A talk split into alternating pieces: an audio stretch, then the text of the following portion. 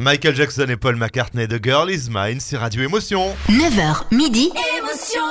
C'est la grasse mat, c'est Radio Émotion. C'est mardi, et comme chaque mardi, nous retrouvons Muriel Mayette Holz, la directrice du Théâtre National de Nice. Bonjour Muriel. Bonjour François. Bon, l'histoire d'un monument aujourd'hui, comme Exactement. chaque semaine. Où est-ce que tu nous emmènes? Je t'emmène dans un petit théâtre en bois construit en 1776 dans l'ancienne maison d'habitation de la marquise Ali Makarani. Au XVIIIe siècle, elle a décidé de faire de son appartement un petit théâtre.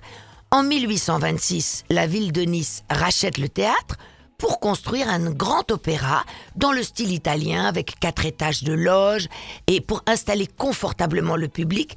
Et il y avait sur le rideau de scène tout l'exploit de l'héroïne niçoise Catherine Ségurane. Et le mercredi 23 mars 1881, pendant l'ouverture de Lucia della Mer Mort, tout bascule dans l'horreur en quelques minutes. Un terrible incendie, qui a été dû vraisemblablement à une fuite de gaz au niveau de la rampe de scène, a détruit entièrement le théâtre.